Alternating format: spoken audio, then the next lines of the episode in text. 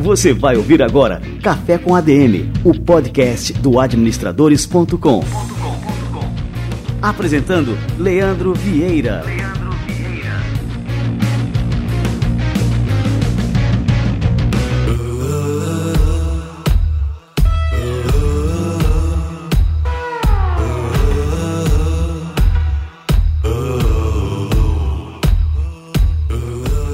E está no ar mais um Café com a DM, é muita cafeína, dose de cafeína semanal para o seu negócio, para sua vida, para você atingir resultados cada vez maiores por aí. Seguinte, galera, estamos no nosso episódio número 101. Então, aqui na semana passada, no nosso episódio número 100, nós lançamos uma promoção imperdível, que é para você ter mais conhecimento ainda. É o seguinte, para quem é usuário do Instagram, tem que ser usuário do Instagram, faz aí uma postagem sobre o Café com a DM, pode ser você escutando o Café com a DM, pode ser um vídeo, pode ser um post, uma imagem, o que for. Aí você escreve lá o que, que você acha, recomenda para os seus amigos, marca ali arroba portal administradores, que é para a gente receber essa notificação, e coloca a hashtag Café com a DM 100. Esse café sem acento. Nessa hashtag Café com ADM 100, a gente vai ter acesso aos participantes da promoção. Então é muito importante que você é, siga esses passos. No nosso episódio número 105, que eu não sei que dia vai ser esse, mas né, um episódio por semana, no nosso episódio número 105, a gente vai revelar quem ganhou simplesmente um aparelho Kindle. O aparelho Kindle é um leitor de e-books que você pode ali botar milhares de livros. Você vai poder levar milhares de livros para onde você for. Esse aparelhinho, ele é uma companhia inseparável de quem quer aprender cada vez mais. Então participe dessa promoção e vai ser um prazer receber também os seus comentários sobre o nosso programa. Capricha lá! Hoje no Café com a DM a gente vai receber um cara literalmente foda. Caio Carneiro, o autor do livro best-seller Seja Foda. Daqui a pouco chega por aqui e você vai se inspirar muito com esse cara. Prometo mais cafeína hoje aí, cara. Prepara o café. E agora a gente vai receber a turma do Conselho Federal de Administração o nosso quadro Somos ADM. Vamos lá. Você vai ouvir agora Somos ADM, com Wagner Siqueira, presidente do Conselho Federal de Administração.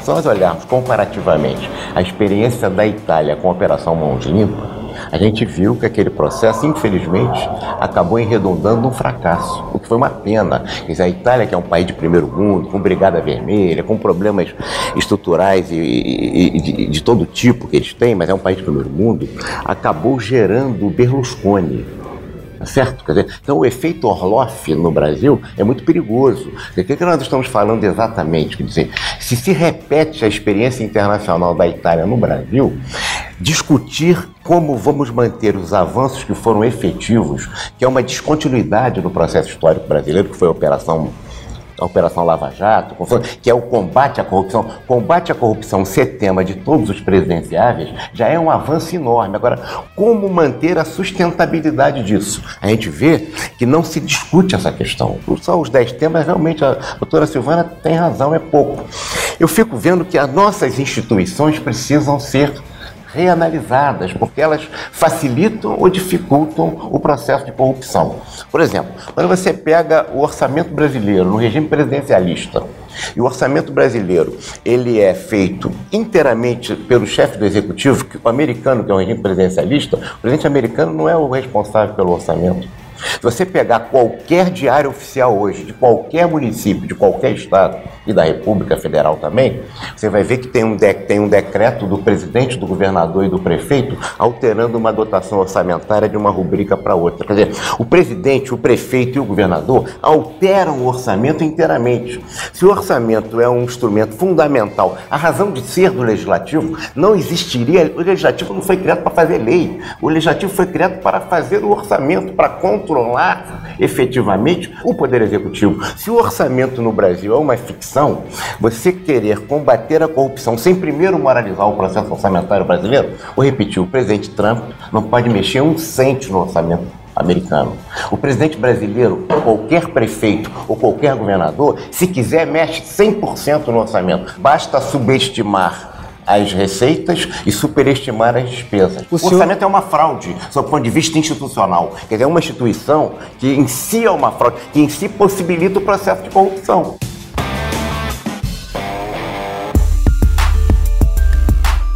Você ouviu Somos ADM, com Wagner Siqueira, presidente do Conselho Federal de Administração.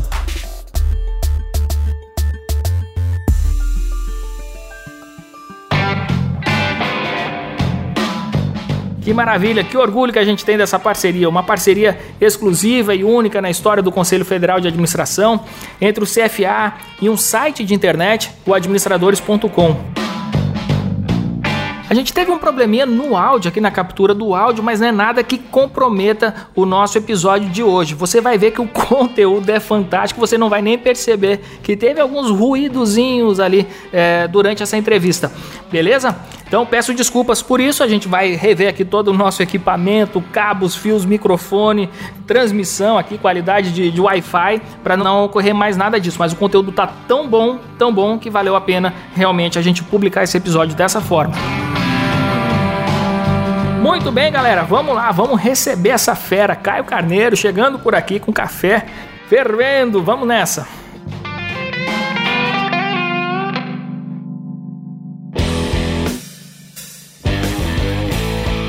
Caio Carneiro é empreendedor, autor do livro Seja Foda, um best-seller que está em todas as listas de mais vendidos do Brasil, que fala sobre seus sucessos, seus fracassos, seus desafios nessa jornada que ele percorreu até conquistar o seu primeiro milhão aos 25 anos de idade. Esse cara realmente é foda.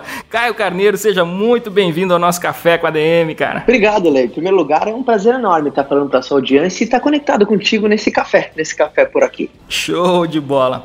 E aí, para começar a esquentar o nosso café, eu quero saber aqui, vou começar logo pela pergunta de um milhão de reais. Como é que você conseguiu é, chegar nessa cifra por volta dos 25 anos de idade, que é uma idade assim que normalmente as pessoas estão saindo da faculdade, muita gente já com dívida e você já estava aí com esse patrimônio aí, essa cifra que todo mundo sonha alcançar durante a sua vida? Olha, Lê, eu vou recusar um pouco óbvio e eu posso frustrar algumas pessoas na minha resposta agora. Às vezes pessoas querendo, sabe, qual que é o tempero secreto, qual que é... E eu acho que a, a, o grande diferencial, uh, primeiro, eu comecei um pouquinho mais rápido, mais cedo, né? Minha vida empreendedora, ela começou a ser despertada ainda era muito moleque, aos 12 anos de idade, né? Comecei a vender salgado e refrigerante da escola. Eu sempre fui aquela pessoa que eu chamo que aquele insatisfeito de maneira positiva, né? Eu falo que eu sofro de algo no mundo da liderança chamada de insatisfação positiva, progressiva, permanente. Ser interno insatisfeito. Mas. Gostei desse é... diagnóstico, cara. Tem que anotar isso aí. Muito bom. Falar, a gente vai falar um pouco mais sobre isso. Mas foi seguindo a minha paixão. Eu decidi, ao invés de viver certo, viver feliz. Sabe, Lê? Quantas pessoas, cara, que fazem aquilo que não gostam para ganhar aquilo que sabe que não merece e às vezes está lá para agradar papai e mamãe ou para parecer certo durante uma roda de amigos, alguma circunstância. Então fui seguindo minha paixão. Eu não tive medo de arriscar, de ousar, de trocar, né? Você falou de estudantes, galera saindo da faculdade. A coisa mais ingrata, Leandro, na minha visão, é aos 17 anos você ter que escolher o que você quer fazer pro resto da vida. A verdade é que você não tem a menor noção do que você vai fazer ainda. Cara, sem dúvida. E eu acho um crime isso de é, pegar um jovem de 17 anos, saindo do colégio, saindo da infância, colocar nas costas dele um peso enorme, dizendo: Bom, agora você tem que decidir o futuro da sua vida. Mas muito. E eu nunca tive medo de testar, porque eu usei uma lógica, assim. E eu espero que isso faça sentido, porque quando a gente fala né, conquistar o, seu primeiro milhão, tem o seu primeiro milhão, o nome que você quiser. Porque sucesso é muito subjetivo, verdade ou não? Sucesso objetivo. Às vezes o que é para você não é para mim e vice-versa. Mas a, a, melhor maneira de você encontrar o teu caminho, aquilo que você vai ter uau, porque não, não tem jeito. Se você não tem tesão e paixão naquilo que você faz, você nunca vai ter entrega 100%, sabe? Eu acho que eu rompi e eu tive um resultado fora do comum dentro do meu nicho porque rolou uau, né? Quantas pessoas que não têm uau na tua atividade? Se você não tem, por exemplo, na época de escola, Lê, eu, eu lembro que eu ia pra escola arrastado, né? Pra mim, assim, era uma e meia da tarde e eu já tava morto eu tava acabado, porque eu não amava estar tá lá. Então, se você não tem aquele amor pelo que você faz, você nunca vai conseguir alçar grandes voos. E para mim a melhor estratégia é testa. testa a maior quantidade de caminhos possível até você achar um que o teu coração bate forte e nesse você dá all-in, coloca todas as fichas. Foi assim que eu utilizei.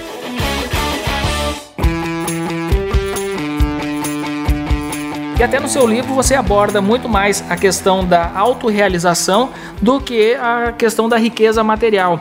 Embora a gente tenha começado aqui o podcast falando no primeiro milhão, aquela coisa que as pessoas enchem os olhos e todo mundo tem esse sonho de atingir o seu primeiro milhão antes dos 30 anos e tudo mais, você bate muito mais na tecla da autorrealização. Você acha que esse fator, a autorrealização, é mais importante e é necessário para quem quer enriquecer? Primeiro, quando eu coloquei isso no livro, eu acho importante para dar um pouco de. Porque o princípio da liderança é o seguinte, uh, Leandro: primeiro, ensinar o que sabe.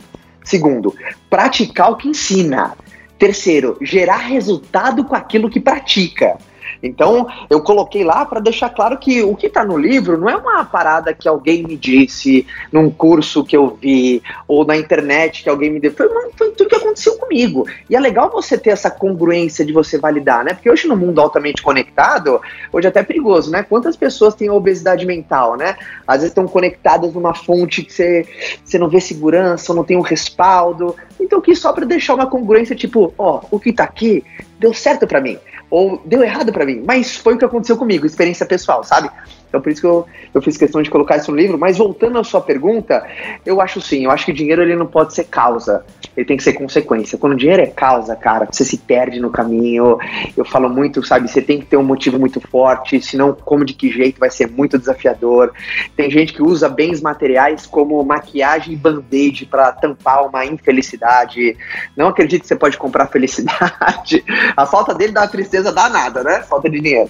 Eu acho que você tem que ir muito mais fundo, cara dinheiro ele não tem que ser teu amo, tem que ser seu servo. E eu, eu levanto muita bandeira disso. Caio, você tem um talento que é inegável como um comunicador. Você apresenta um podcast super bacana, tem um canal no YouTube onde você compartilha suas experiências, suas dicas e além do livro Seja Foda, que a gente vai falar daqui a pouquinho mais sobre ele especificamente. Quais são os talentos pessoais que toda pessoa precisa desenvolver, ou melhor, deixa eu reformular. Quais são as habilidades? Quando a gente fala em talento, parece que é uma coisa que a pessoa nasceu com aquilo. Quais são as habilidades que podem ser desenvolvidas e que as pessoas devem desenvolver para ter sucesso em qualquer mercado? Tem a menor dúvida que a habilidade da comunicação é fundamental, mas muito mais que isso, para mim, é a habilidade de transferir a tua visão.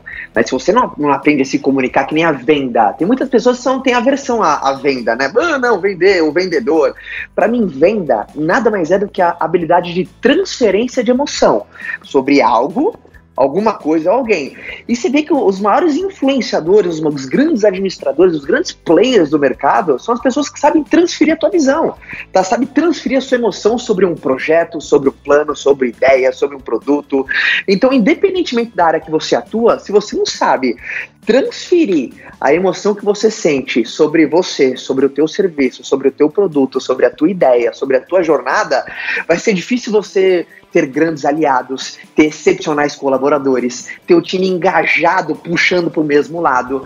Então, quando você tem essa habilidade de transferência de emoção, né, sabe passar a visão, sabe emprestar os seus óculos para alguém, para mim é uma das habilidades mais transformadoras que tem. Se você pensar hoje, né, os melhores administradores, empreendedores, médico, advogado, sei lá qual é a área, são as pessoas que melhor vendem a sua visão. I'm free from living lies.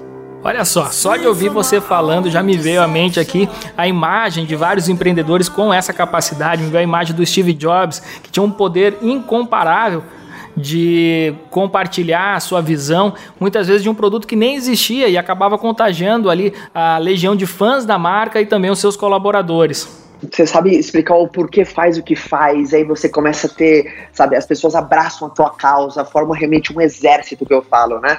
Então essa habilidade para mim é você precisa desenvolver, você precisa correr atrás dela. Essa tem que ser intrínseca na caminhada. Me diz uma coisa, você teve uma passagem da sua vida que você trabalhou muito com marketing é, de relacionamento, marketing multinível, com venda direta.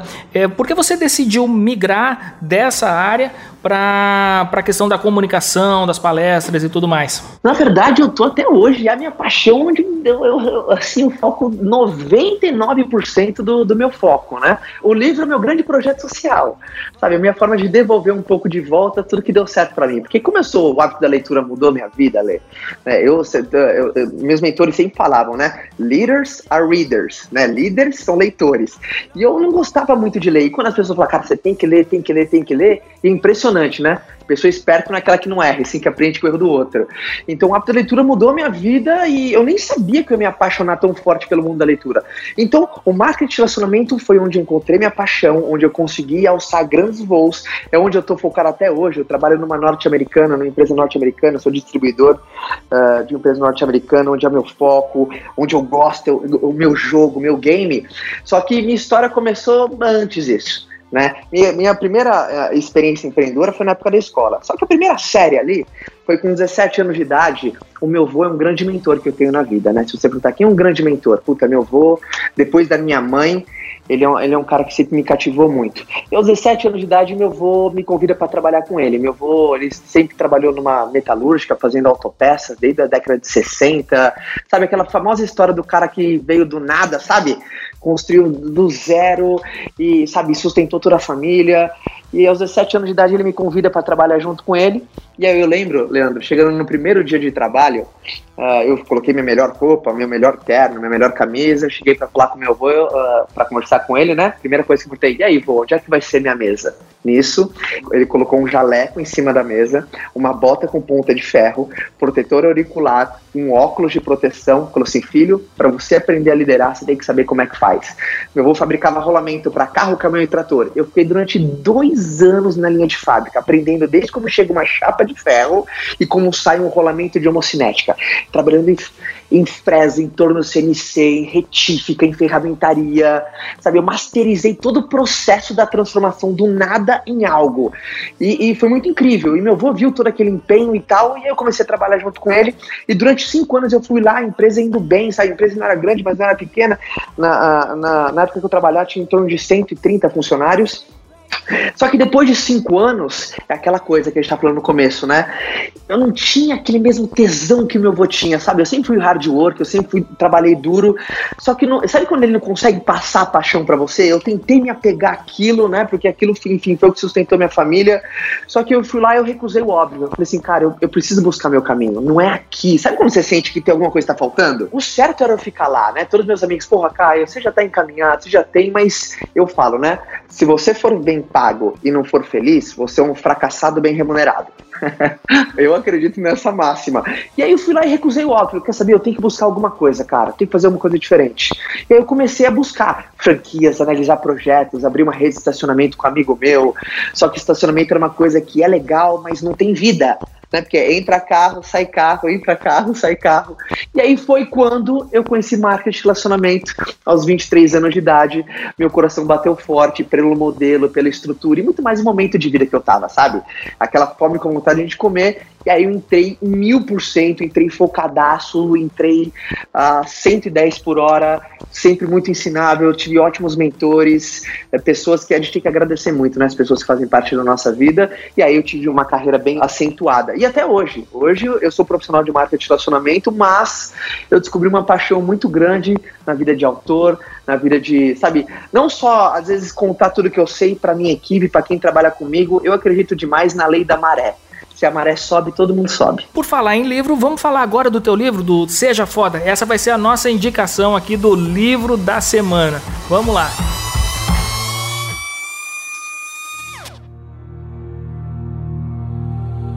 Livro da Semana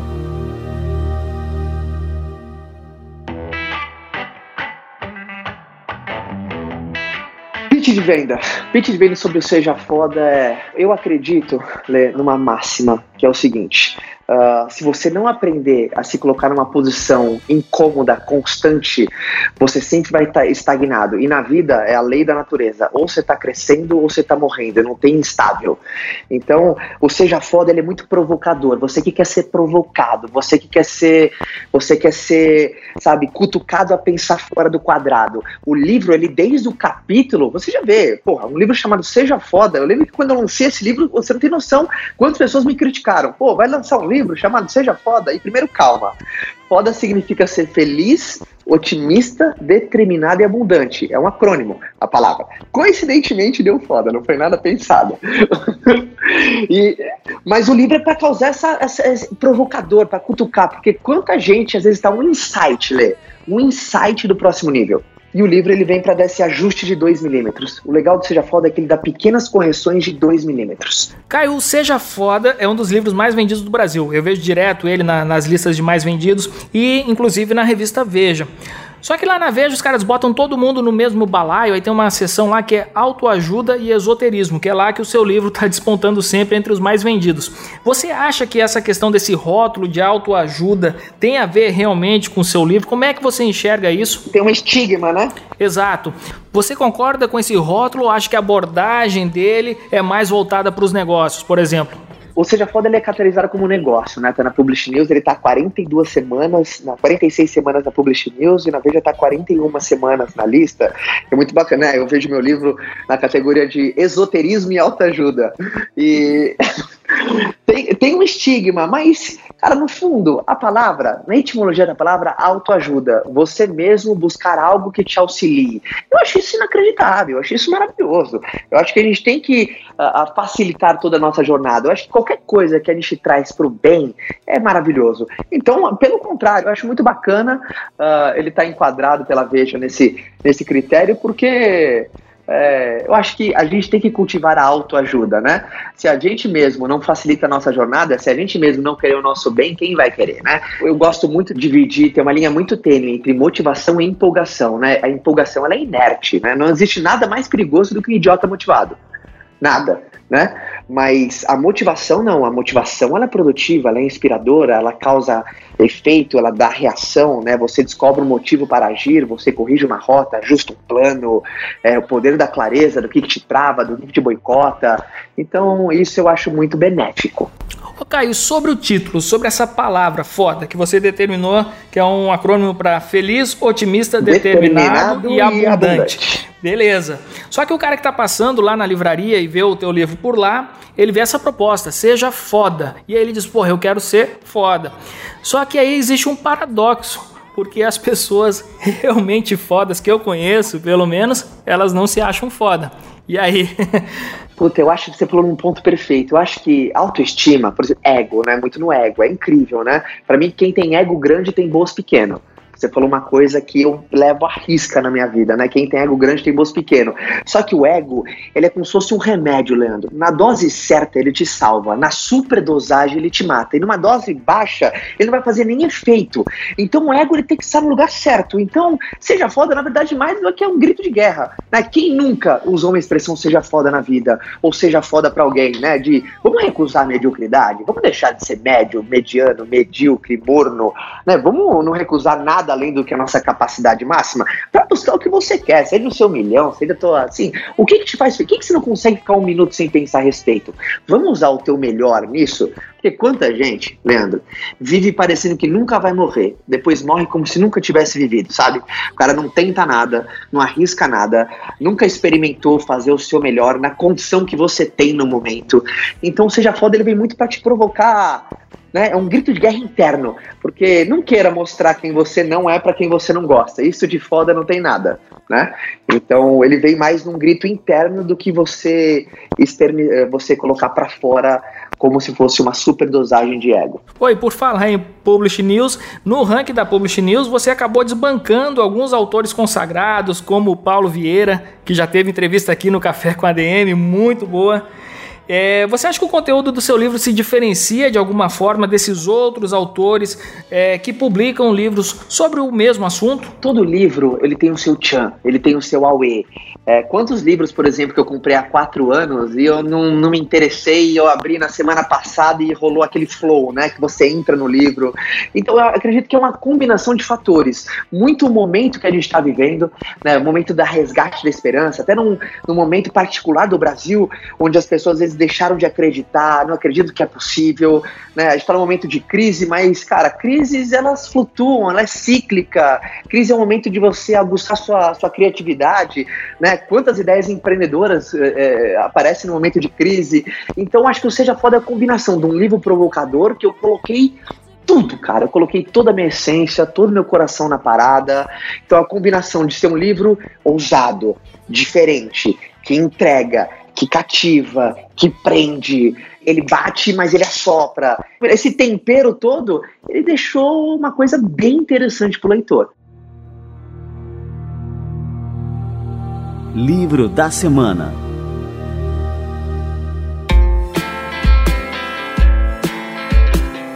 E agora para a gente concluir, qual que é a principal atitude que alguém deve ter para ser feliz, otimista, determinado e abundante, ou seja, foda. Prefira viver feliz do que certo. Muita gente prefere viver com razão. Né? Quantas pessoas, eu acho que a causa número um que as pessoas deixam planos engavetados, não conseguem sair da esfera do sonho, é sempre estar preocupado com a opinião alheia, com o julgamento alheio. E às vezes eu posso parecer um, um pouco rude, Leandro, agora, só que eu preciso falar uma verdade pro ouvinte. Ninguém aí fora tá nem aí pros seus problemas. Então, não fique esperando uma aprovação de um terceiro. Não deixe que uma opinião de alguém se torne a sua realidade.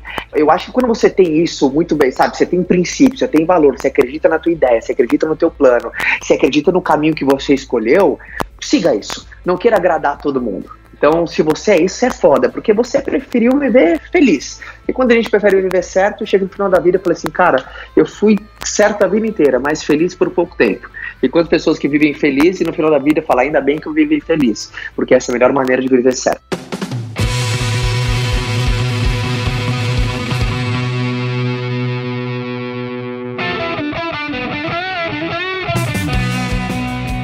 Caio, eu quero te agradecer muito pelo nosso café de hoje, estava muito inspirador e eu já admirava o teu trabalho antes, agora te admiro ainda muito mais.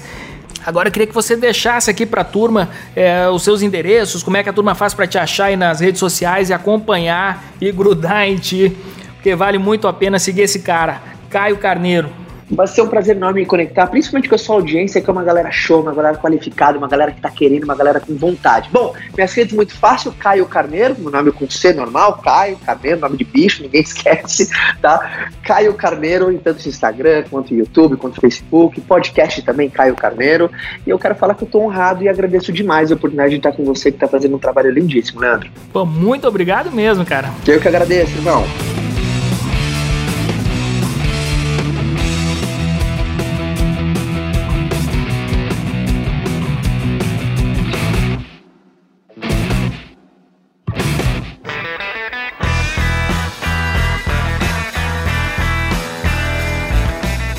Mas que café fantástico que a gente acabou de tomar aqui agora, hein? Caio Carneiro.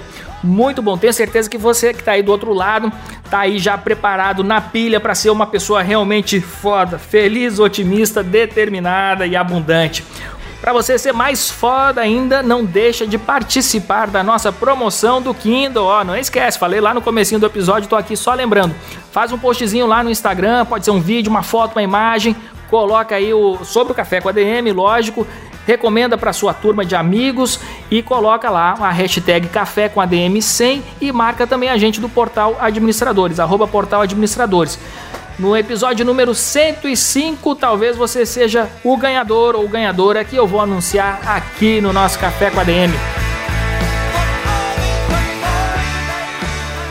Beleza, galera? Que episódio fantástico. Gostei demais. Na semana que vem a gente volta com mais cafeína para vocês. Beleza? Então até a próxima semana com mais um Café com a DM, a sua dose de cafeína nos negócios.